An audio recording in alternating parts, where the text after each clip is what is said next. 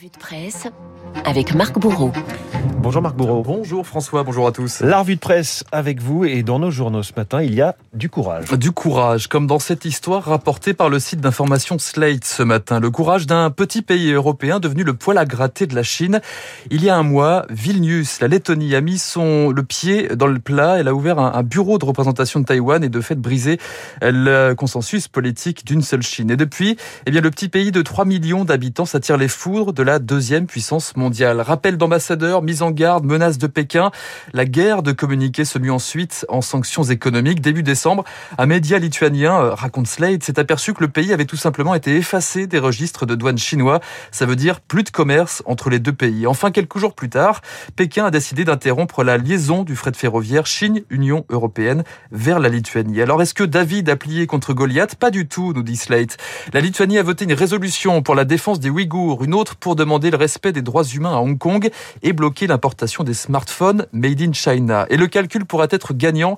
Selon un important journal économique de Vilnius, la Lituanie est en train de se forger une solide réputation de résistant au régime autoritaire. De quoi séduire des, séduire des investisseurs, des entreprises européennes qui cherchent à se relocaliser.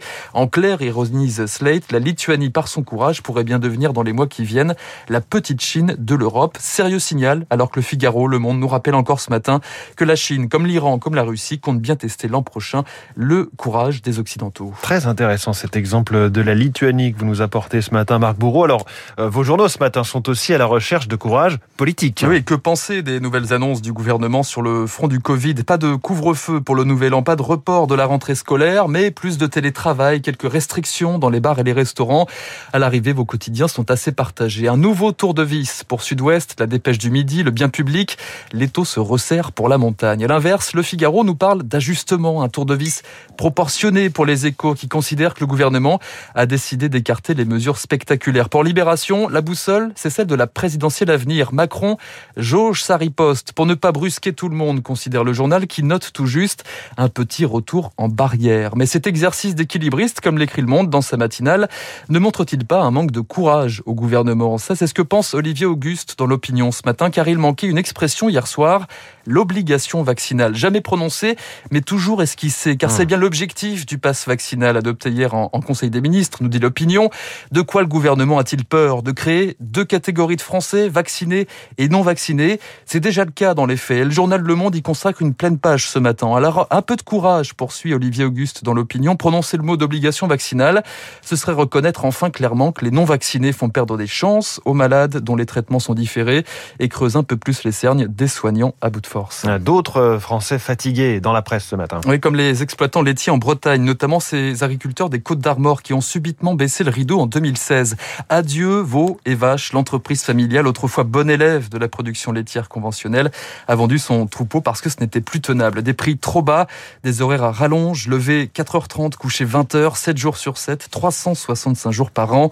Au bout d'un moment, mon corps a dit merde, se souvient un exploitant. L'agriculture n'échappe pas à l'évolution sociétale, nous dit Libération. Ici comme ailleurs, on ne reste plus dans la même entreprise toute sa vie. Résultat, la première région laitière a perdu un quart de ses élevages en une décennie. Ouais, des horaires à rallonge dans la croix aussi. Hein. La, la, justice se rend de plus en plus la nuit. Les audiences tardives à l'honneur en, en, page 7 du quotidien. À Bobigny, quand on finit à 22h, on se dit presque qu'on a, a de la chance, raconte une avocate. Mon record personnel, c'est 2h45 du matin, confie un juge. Quand un autre à Bordeaux avoue avoir présidé des audiences entre 1h50 et 4h du matin. À une heure avancée, on défend mal, on plaide mal, hein, évidemment. On prend le risque que les derniers dossiers de la journée soient expédiés, soupire une avocate. Avant de conclure, ce n'est pas rendre justice à des prévenus qui ont passé parfois 48 heures en garde à vue et une nuit au dépôt du tribunal. Et parmi eux se trouveront peut-être ces pirates informatiques dont nous parle le journal Le Monde. Des pirates qui s'en prennent, François, de plus en plus aux administrations. Exemple, début 2016, la ville de Vannes en Bretagne. Quatre agents de la municipalité ont ouvert un courriel corrompu. Résultat, un virus a infecté tout le système informatique de la ville. Même chose à la Jarne, en Charente, à Saint-Afrique, dans l'Aveyron. Et toujours cette question, mais qu'est-ce qu'il y a à voler dans notre municipalité? Mmh. Eh bien, dans les municipalités, on n'a pas d'argent, mais on a des datas, des données, des numéros de sécurité sociale, des coordonnées bancaires, des adresses postales. Et les conséquences sont parfois ubuesques. Une sénatrice raconte avoir été saisie par une personne qui en était à son 52e PV pour des infractions qu'elle n'avait pas commises. Calvaire. On imagine hein, les dégâts aussi lorsque le monde nous, nous rapporte qu'un million million et demi de données ont été dérobées à l'assistance publique hôpitaux de Paris l'an dernier. Un million et demi de personnes qui avaient effectué un test de dépistage du Covid. Le gouvernement considère désormais les, piratages hein, comme une question de sécurité nationale. La crainte, c'est l'atteinte aux réserves d'eau potable ou pourquoi pas euh, le contrôle des feux de signalisation dans les grandes villes. En attendant la riposte, c'est le papier et le stylo. Fini les démarches en ligne. À Bobigny désormais, les habitants doivent se rendre au guichet pour obtenir un acte de naissance ou de décès. Pas question pour la mairie de payer la rançon de 4 millions d'euros demandée par les pirates. Bon, au milieu des mauvaises nouvelles, Marc, quelques éclaircies dans nos journaux ce matin. Oui, comme l'histoire fabuleuse de la trompe des éléphants. François, article passionnant en page 9 du Figaro sur cet appendice entouré de mystères, capable de saisir avec délicatesse une touffe d'herbe, comme de transporter des charges de plus de 250 kilos. Et son secret, ce sont ces couches de muscles diversement orientées qui permettraient à l'éléphant de manger, respirer, sentir, toucher, communiquer, manipuler, en clair, s'adapter. S'adapter, la nature n'a pas vraiment le choix en ce mois de décembre, nous dit la Croix, qui consacre une double page au sommeil hivernal des plantes. Oui, on dirait qu'il ne se passe rien en ce moment dans votre jardin. Et pourtant, nous dit la Croix, dans cette torpeur, cette mise en veille, la nature prépare le printemps, dans le sous-sol, dans la cave. Une période de récupération durant laquelle les végétaux, dit-on, voient leur tension ralentir comme des animaux. Des froidures qui invitent le responsable du jardin botanique de Dijon à des réflexions existentielles. Ces phases de repos sont une belle résistance à l'injonction d'être toujours beau, d'être au meilleur de sa forme, nous dit-il. Euh, oui, nous sommes formatés par une exigence de performance permanente, ajoute euh, ce jardinier.